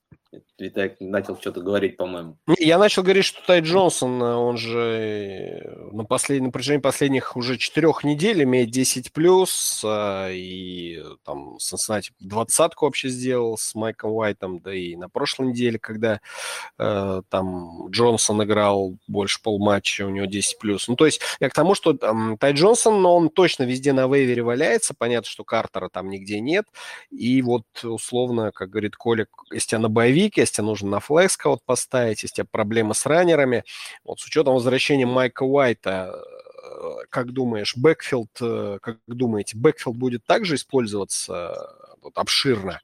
Да, все так же на коротких передачах будет жить нападение Джетс, ничего не изменится. И вот, а кстати, почему если вы... Я думаю, что ничего не поменяется. Почему? В таком случае ну, у Элайджа Мур ну, явно будет регрессия по очкам, по фэнтези очкам. Ну, опять же, в прошлой игре Элайджа Мур, все его, ну, он здорово сыграл, но все его фэнтези очки и такой перформанс это два тачдауна в мусорное время.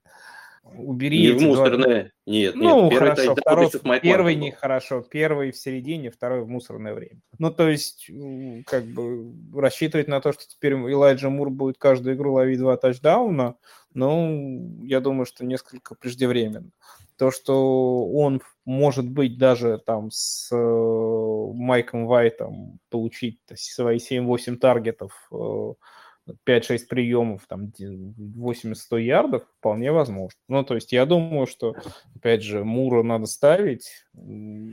Это 30, надо будет так... Тридцатки от него ожидать, наверное, опять же, сложно, но мне кажется, сейчас с Баффало. стартабельный ресивер. Не забывайте, что еще играет с Баффало, мне кажется, это не да. самый хороший matchup для Ну, э, это, понимаешь, по ресиверам тут не угадать. Э, тут и Кори Дэвис возвращается, могут и поставить, да, там кого-то, кто-то Берриос решит вдруг поставить, кто-то Краудер поставит. Тут э, с ресиверами, ну, непросто будет. Вопрос вот тут скорее с раннерами, насколько upside имеет вот и, мне кажется, и один что у обоих раннеров, опять же, в PPR надо ставить абсолютно точно. Ну, ты вот так думаешь, да? Среди тех, там, смотря с кем ты выбираешь, если у тебя... Не, ну понятно.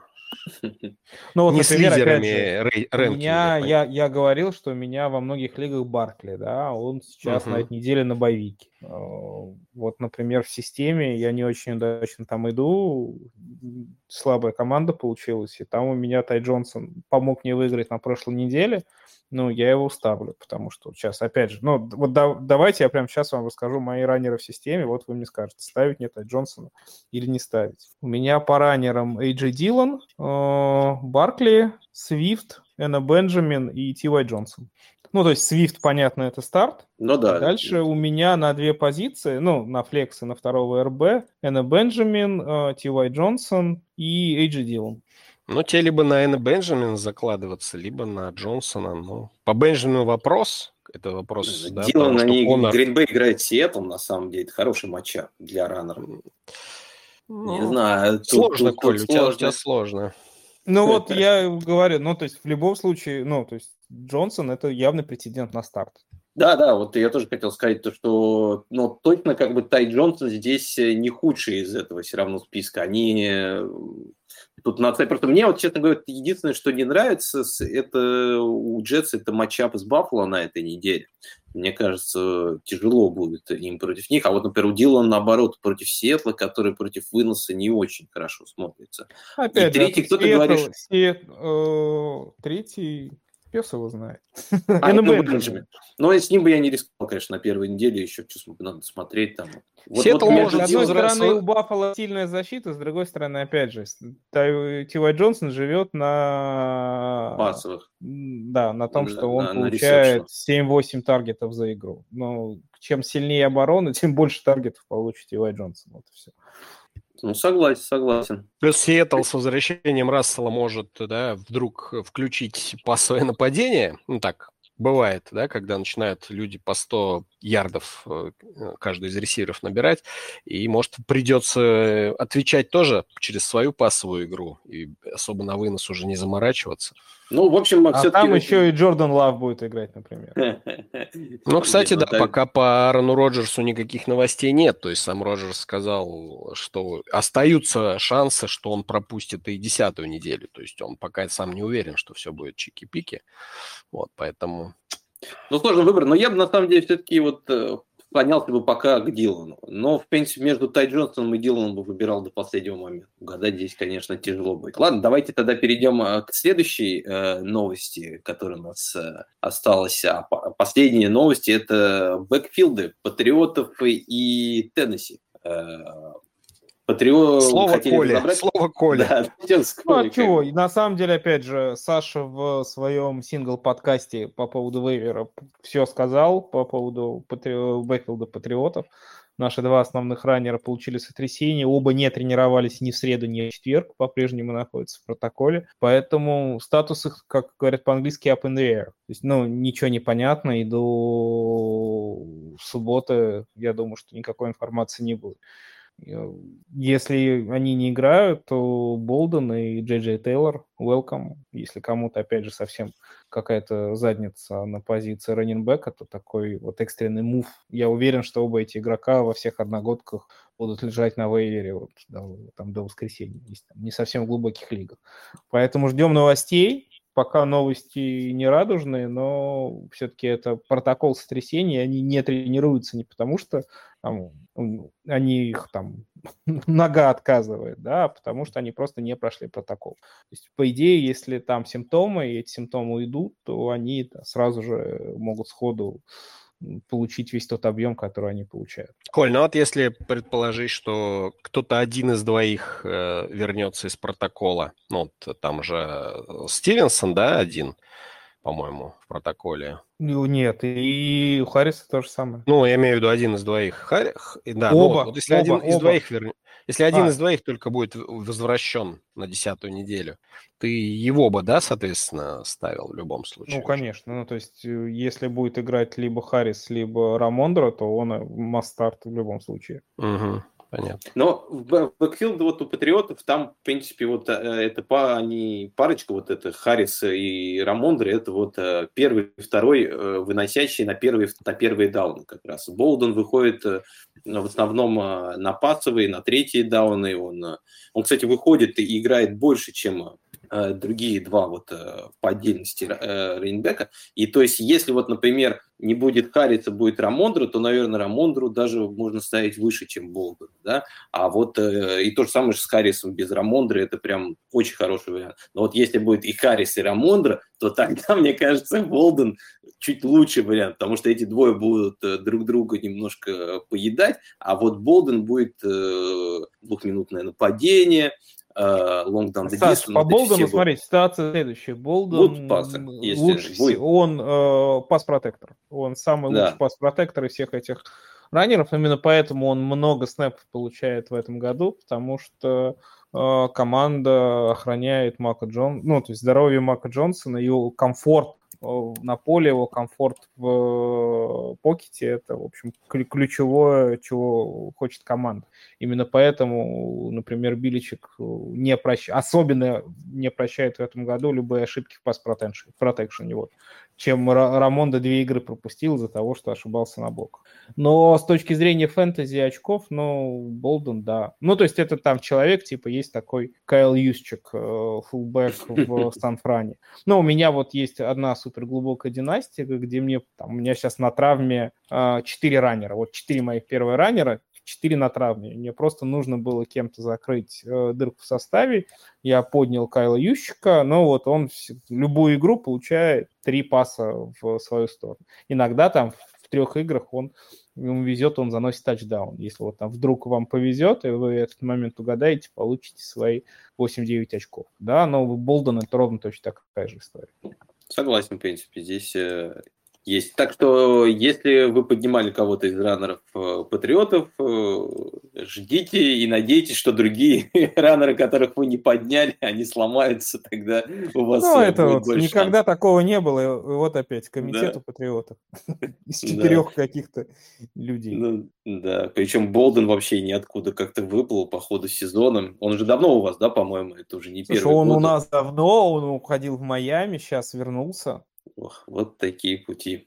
Так, давайте тогда перейдем к Ну, другому нас тут это, breaking Кстати, news, как вот- ты говоришь. Же помнишь, Раб- Саш, вот тот великий тачдаун, который... э, С ладно, Майами? не- да, вот, по-моему, там Болден же бы его занес как раз. Да, да, я вот сейчас тоже начинал вспоминать, по-моему, мы в Лиге Пап просто вместе сидели, Да, да, смотрели. да, и когда Гранковский- что- Кара- Да, что Гранковский за по- тип вообще промахнулся такой? с теклом, да, и мне ка- кажется, это Болден и был. А, Может, я, конечно, возможно. меня памяти обманывает. Или он Мне- там блок мне- какой-то сделал. не, Нет, наверное, он не, кажется, сделал, это- он блок сделал. А мне кажется, что это он и был как раз. Вот э, мне что-то тоже, вот ты сейчас начал говорить, меня тоже, кстати, я об этом вспомнил. Ладно, давай послушаем Виталика, он говорит, что там breaking news, мы сегодня просто Да, breaking целых две, целых две breaking news две. Тут втирали, да. Ну, во-первых, Бекхэм, все, Рапопорт сказал, подписал однолетний с Рэмс, э, сделка завершена, и, в общем, вопрос закрыт. А вторая, удивлю вас, э, еще никогда бы не могли об этом догадаться, Хулио Джонс попал опять в список травмированных, у, них, у него опять хэмстринг. Да. Ну, это даже не breaking news, это... Да, это шутка, Привет. конечно. Это шутка, но сам факт. Вот Но у нас он- в э, моей ВМ-дивизионе Великих Династий только сегодня Хулио Джонса купили за второй раунд. Да, еще все отрицают, как так мало, как так мало. Там причем не только не за второй раунд его купили, там, по-моему, еще что-то даже докинули сверху, там, э, там э, что-то еще было, по-моему, вот сегодня скидывали. Ну этот вот, трейд. э, готовился человек всю неделю, готовился и опять попадает в список игроков, у которых повреждение задней поверхности. Ну, Хулио печальный, да, конечно. Старость не радость, как говорится. Что, Что как считаете, в, с- за славу попадет? Хулио? Да. Зал славы чего? НФЛ. А, Покер? НФЛ. В Атланту, может быть, его в круг славы включат свой там, да?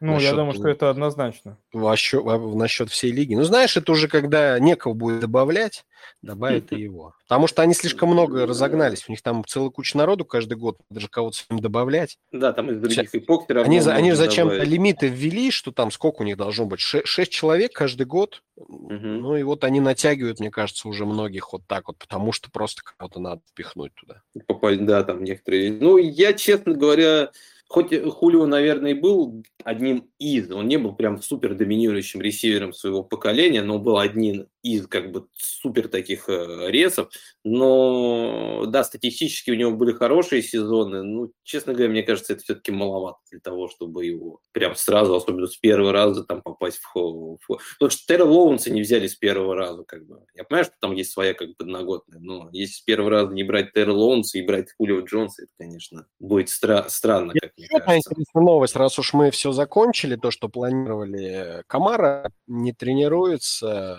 Да, и второй день. Второй день, и вот Инграм... Марк похож- Инграм. В прошлом Очень- подкасте, да, много мы Инграма обсуждали. Кто из вас сглазил, Я. признавайтесь, травму? Ты, Виталий? Я не знаю, я поднял Инграм почти везде на этой неделе. Ну, я, это- еще, я еще тогда, когда рассказывал, его поднял, что надо его поднять, и говорил, что он сам по себе, как э, там на флекс может очень даже здорово зайти, ну и плюс как перспектива Белкау. И вот вам перспектива bell cow, похоже, реализуется. Так вопрос bell cow, вы так мне не сказали про backfield Теннесси.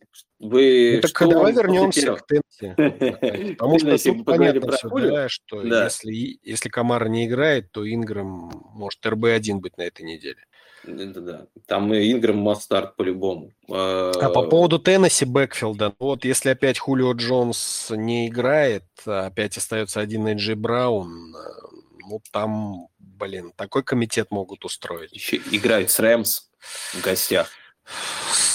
Ну, знаешь, для это вот как комитет патриотов, когда все здоровы, попробуй угадай, да, кто заработает тачдаун, а кто просто наберет э, 90 ярдов, э, вроде всю игру таскает, как Сони Мишел раньше, помню, было. Э, Всю, ми- всю игру таскает, больше всех, э, самый грязный Сони Мишель там, набирает 9 очков, а вроде 90 ярдов натаскал. А какой-то Уайт выходит, три приема, два тачдауна, до свидания. Так что с бэкфилдом тут тоже у Теннесси сейчас будет угадайка. Первая игра, вот тебе какие-то, Саш, выводы первая игра дала, потому в каком объеме будут использовать и на каких плеях того или иного бегущего?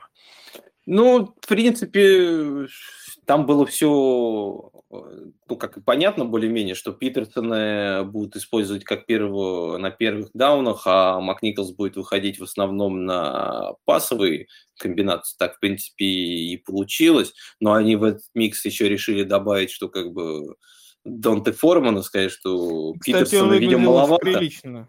Форман, да. Форман а Форман, выглядел. А Форман уже это же тот, это же тот раннер, да, который да, да, был в Хьюстоне, который да, Сиахил да. порвал, да? Да, да, да, да, да, да, да, да. И там говорили, что он все, по-моему, уже даже с футболом даже хотел заканчивать. И тут вдруг его, по-моему, пригласили в Теннесси. И он конец прошлого года уже бэкапил за Хенри и даже тачдауны заносил, по-моему, в конце сезона. Ну, то есть, как бы его рассматривали в какой-то момент как бы Капа Хенри, но потом что-то, как я понимаю, опять здоровье, и Хенри попер так хорошо, и вот они решили с Макниколсом такой остаться. Теперь его вернули, он выглядел неплохо, но мне кажется, если, ну, либо в этом бэкфилде, я думаю, ни один раннер не будет релевантным, либо Эдерин Питерсон все-таки сможет себе выяснить неплохую роль э, и стать таким, ну, может быть, low-end RB2 в лучшем случае, если все пойдет хорошо. Потому что, ну, Макниклс что-то я не очень верю, как бы. И все равно в здоровье Формана, и что он сможет там перепрыгнуть аж через двух, как бы там отъесть все и у Питерсона, и Макниклса, что стать основным, тоже не очень верю. Просто сезон закончится к тому времени, как это сможет произойти, я думаю.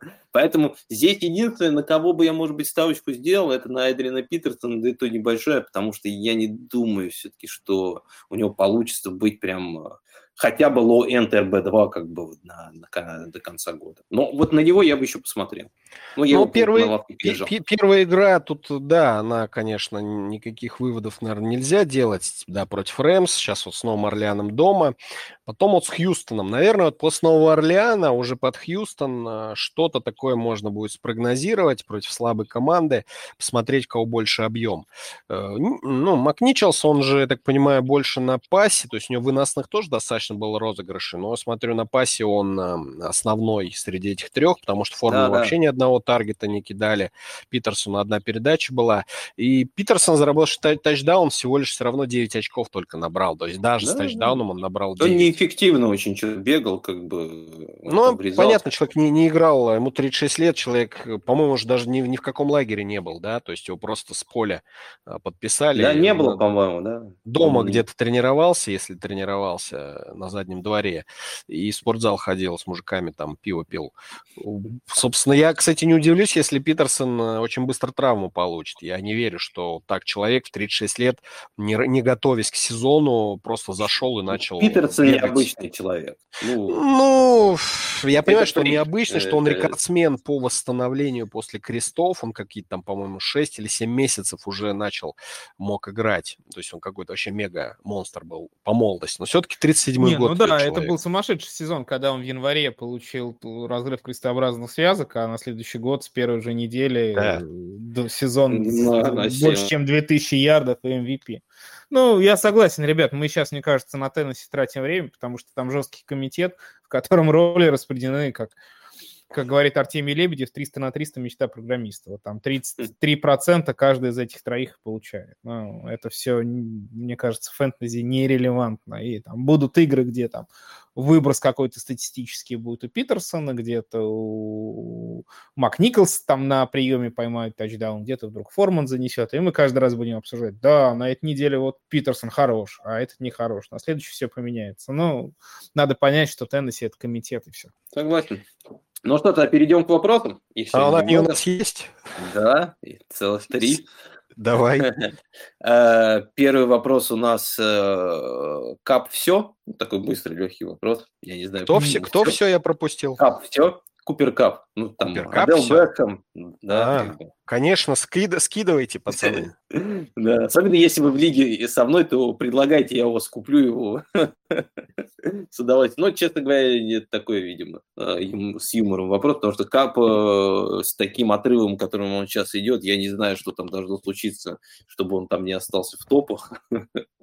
Уже как бы это топ-ресивер будет под конец года. Саша, заканчивая тему с э, Аделом, а, там э, Вон Миллер же тоже обменяли, да, в Рэмса, они с Аделом такие кореша, Вон Миллер там А. весь, нарад... весь Инстаграм уже обкончал, поэтому я думаю, сейчас ребята пойдут в разгул, и... И Ну, Рэмс Там уже пойдет ли- вниз. его, его Леброн уже поприветствовал. Там еще Леброн в Тусовка собирается, Ник- Нет, собирается. я, я и говорю, короче, Бэхэм, похоже, нашел э, пацанов, нашел, где поклубить можно полгодика еще, а весной там, может быть, куда-то что-то пристроиться.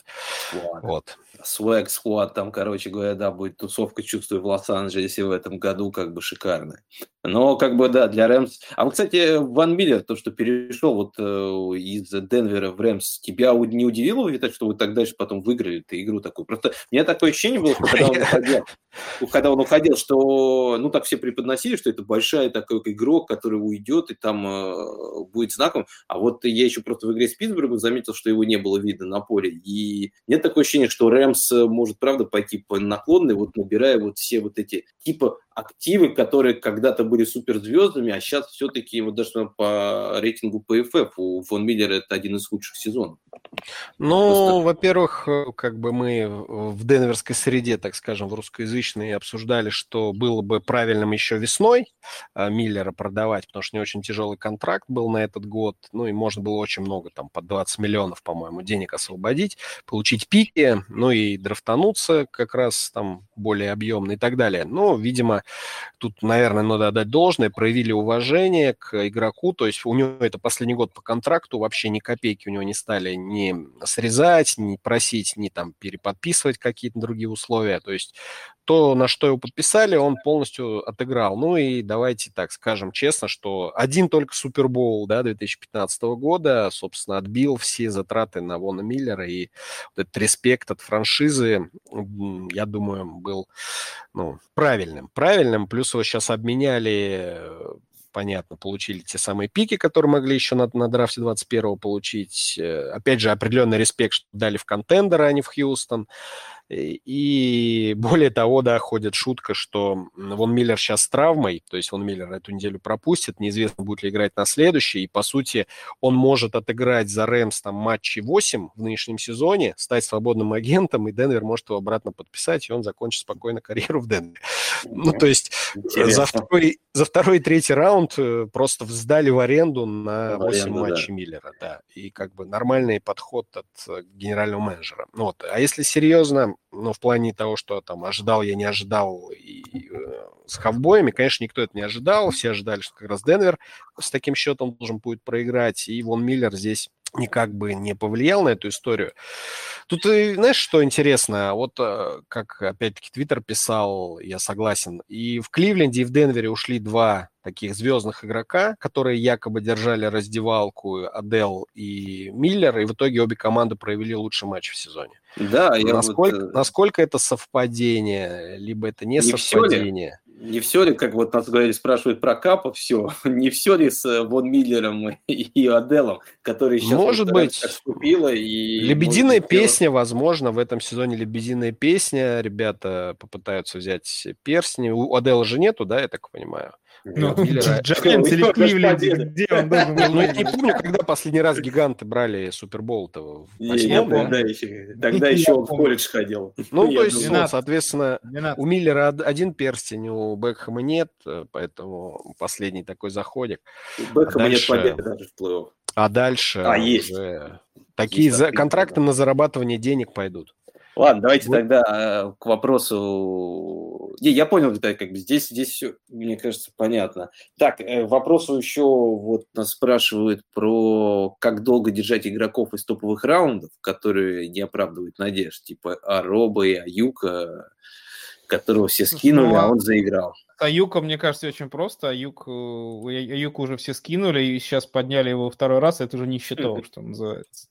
Не, не, вот вопрос про Аробу. Вот э, не, не, не будет ли такой же ситуации, как э, с Аюком? Вот сейчас люди позбрасывали, а он их понаказывал за это. И стоит ли держать Аэроба дальше или нет? Ну, я бы не держал. Ну, то есть, если там, любой какой-нибудь вот Будь у меня, Тибай например... Тибай Хилл, ты поднял Тибай Я скажу Хилтона? так, и вот, например, если бы на этой неделе мне нужен был раннер, там, условно, Энна Бенджамин, да, был бы на вейвере, а с учетом того, что на этой неделе Чикаго на боевике, я бы Бенджамина вместо Роба поднял бы смело. Mm-hmm. Интересно, я бы на самом деле так не сделал. На самом не, ну, Саш, как ты говоришь, можно ошибаться, да, но в какой-то момент ошибки надо признавать. Можно упорствовать, можно держать на лавке в надежде на что-то. Опять-таки, нужно смотреть на ситуацию, да, если у тебя позволяет место, у тебя там все вообще фантастически, кроме одного слота, да, и ты вот этого в лице э, э, ресивера э, Чикаго. А все остальное у тебя шикарно заполнено, никто не травмирован, по боевикам проблем нет, и ты и так уже топчиков на, дра... на лавку напихал всяких э, бэкапов э, Белкау, и у тебя просто вот э, сидит еще и Ароб на лавке. Ну и окей, и пусть сидит. Вот. А когда ты пытаешься выгрести откуда-то, да, начинаешь решать свои проблемы, пытаешься искать вот эти вот шансы, то, естественно, нужно скидывать таких ну, ресиверов. Ну и что, что ты его высоко брал? Что от этого? Не-не, я здесь больше отталкиваюсь не от того, что я высоко брал, а я отталкиваюсь от того, что нападение Чикаго в последних играх выглядит все лучше и лучше. Филдс ну, а, как, а, Роб, а Роб выглядит, а Роб выглядит все лучше и лучше. Mm, Опять все ну... не, не так все быстро, как бы. Ну, не наверное, день, как сезон скоро закончится. Да, на 17, на 17 неделе он поймает свои два тачдауна. Да. Но не знаю, мне кажется, что Ароп еще вот с учетом того, что просто нападение Чикаго играет лучше, я бы Это просто у Питтсбурга защита дно, и вот с вами даже Филдс да. играет. Вы только что, только что Виталик говорил, что мы будем играть, у нас хорошая защита, и против нас будет тяжело ну, играть. Не Виталик. Ну, не знаю, я скажу, что все-таки у нас э, средненькая такая защита, и она все-таки не самая худшая в лиге, но при этом, я говорю, как бы мне кажется, Эйроб ну, нет таких сейчас, вот у меня, по крайней мере, сколько есть одна команда, две команды, которые есть Эйроб, и я не вижу смысла его сбрасывать ради некоторых там игроков. Саш, вот. давай так вот скажу, смотри, они на боевике на этой неделе, да, дальше у них был Тимур и Детройт э, на выезде. Вот если, если даже с Детройтом Робинсон ничего не покажет, а это уже 12 недели, то дальше идет Аризона, Гринбей, Миннесота, Сиэтл, ну и, в общем, на этом конец игры. Ну, Балтимор и Детройт хорошие, на самом деле, для ресиверов э, опции. Ну, я и говорю, вот если... Детройт пускает много. Если даже с Детройтом он ничего не покажет, пусть это там райвалри и так далее, но тем не менее, ну, что его дальше держать, какой смысл? Хотя, я думаю, многие уже сейчас на боевике его поскидывают, чтобы просто заменить его кем-то более адекватным. Возможно, за, возможно. За, за, за это время, понимаешь, за это время, за 9 недель у него, блин, две игры, где он набрал 10 очков. Все остальные игры меньше 10. Мне кажется, за это время уже дав- можно было найти альтернативу этому Робинсону. Можно было, да. Я просто имею в виду, что если ты его не сбрасывал где-то еще на шестой неделе, когда седьмой неделе, когда было много боевиков э, и находил место для него, то сейчас точно его можно найти. Я просто считаю, что сейчас вот э, последние две игры Чикаго, только вот нападение Чикаго начало как бы более-менее работать. До этого нападения в Чикаго не было. Там был Монгомери и все. Сейчас э, виден рост. И, ну, виден, конечно. Он э, с, с Тампой на седьмой три с половиной очка набрал, а вот уже Сан-Франциско 5 набрал брал. Ну, какой-то есть, да, почти в два а раза. Питтсбургом, с Питтсбургом уже 10, да? Поперло. Там больше поперло. Было. Я уж не помню. Фэн... Ну, фэнтези, кстати, он нормально, по-моему, набрал против, э, против нас тогда. 10 там очков, я тебе говорю. Тачдаун нет, ничего нет. Но поймал 5 передач на 50 ярдов. Кому? Нет. А, вы тут про Робинсона говоришь, да? Окей. А ты нам про что рассказывал сейчас? Нет, я говорю про все нападение, что как бы нападение растет. Я что-то подумал, ты говоришь про Филдса, что как бы Филдс не показывает последние две игры. Он показывает как раз хорошие фэнтези очки последние. Так он ногами их показывает. Ну, не только, у него как бы... Как это влияет на Робинсона, я не пойму. Но у Дарнелла Муни как бы неплохие как бы у них коннекшн сейчас остался. Я, я говорю, опять же, нападение играет лучше. Вот это заметно было уже в четвертой четверти с Питтсбургом. И я согласен с тобой, что вот эти недели с э, Балтимором, Детройтом, Опять, они могут показать. мы, Виталик все сформулировал правильно. Если у вас команда, которая позволяет держать э, игроков на лавке, то Робинсон, ну, там, теоретически какой-то прогресс от него может быть. Если вам нужен игрок здесь и сейчас, сбрасывайте и не думайте даже.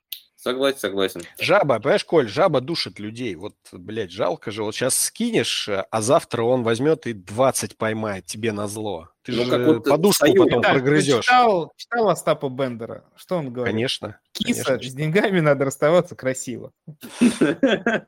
Ну, обидно люди. Вот, они- люди заранее уже расстроены, понимаешь? Они еще не скинули, и еще даже Робинсон не набрал те самые 20 плюс, но они уже расстроены.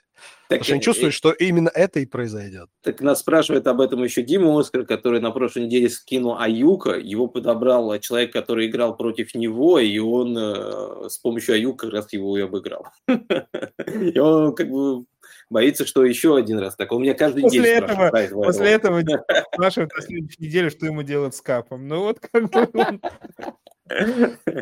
Ладно, давайте тогда последний вопрос еще прочитаем. Это про Кэма Ньютона опять. Насколько повлияет появление Кэма Ньютона в Каролине на продуктивность CMC? Мы, по-моему, говорили больше про ресиверов, про CMC ничего так не сказали, но я думаю, на CMC вообще мало чего сказывается, кроме как э, травма. Э, Если нет травмы, то он обычно выглядит хорошо, и неважно с кем. Там он и с этим Кайлом Малином, по-моему, играл, набирал, и с Пиджи Вокером набирает. Он вот тут больше думать нужно про готовность и травмы, чем э, про квотера для CMC. Я уже не помню, когда последний раз МакЭфри что-то набирал в этом году, если честно. Что на первой неделе. Э, Да, он там набирал, да. да он, а ну, он, кстати, на прошлой может неделе-то он играл, он же не так плохо, по-моему, набрал. Да нет, для- он сейчас нормально вышел вполне, да, да. Ну, то есть он 15 две очков. игры после травмы, ну, там не- нету вот этого какого-то сумасшедшего э, продакшена по 40 очков, ну, там РБ-1-РБ-2 нормально. Ну, то есть, Не, ну давайте так игра- говорить. Он, он же с Кэм Ньютоном, так сказать, поиграл, правильно? Да, все было нормально. Старые, старая любовь, а, или первая любовь, она же вечная, поэтому я думаю, по накатанной все пойдет, Кэм придет, э, порядок наведет. Так что в плане МакЭфри, я думаю, уж волноваться точно не о чем. Если не травма, он на Да. свои 20 плюс за неделю выйдет, тем более с Кэмом там и можно и 30 зарабатывать. 15 в крайнем случае будет точно, как бы ниже Да, 15. не, 15 это, 15 это считай, что пл- плохо, плохие результаты у Ну, МакЭфри. это Все, что ниже последнее. 20, это плохо. Ну, он последней неделе, вот с Нью-Ингландом, он сыграл всего лишь 27 снэпов э, и 15 очков уже принес, без тачдауна. Ну вот, поэтому я думаю, с Кэмом Ньютоном, я говорю, старая любовь не забывается. Там уже рука, рука и э, там, боковое зрение, оно у Ньютона э, остались на месте, и уж короткие передачи он как-то на МакЭфри сможет отдавать. Так что тут, конечно, boost я ожидаю очень серьезный от CMC. Ну и владельцы должны радоваться, что под плей-офф, вот сюда, все ближе к плей-офф, появился Кэм Ньютон. Ну, вот, кому-кому, а думаю, МакЭфри как раз-таки появление Ньютона пойдет только на пользу. Мгм. Да, это точно. Особенно тем, кто сейчас там болтается на грани плей Я думаю, это правда очень хороший такой boost э, под концовку сезона и плей-офф, который может команда эти вытянуть. В общем, все, в принципе. Все, что мы хотели обсудить. Да, вроде breaking news больше нет. Больше все нет, там замолчал телефон, да. Все, все Да. обсуждают. Теперь только все перешли к обсуждению Оделла, я смотрю, везде уже как бы реакция на них. Так что мы будем закругляться тогда. С вами был подкаст о американском футболе Fantasy Football Fantasy. Не забывайте на нас подписываться, э, заходите в чат, общайтесь, становитесь нашими патронами. Э, В общем, э, если что, приходите смотреть футбол по воскресеньям с нами вместе. Так что всем пока и услышимся на следующей неделе. Аривидерчи. Счастливо. Prejudice. Wrote a song about it? Like to hear it? Here it go. Free your mind.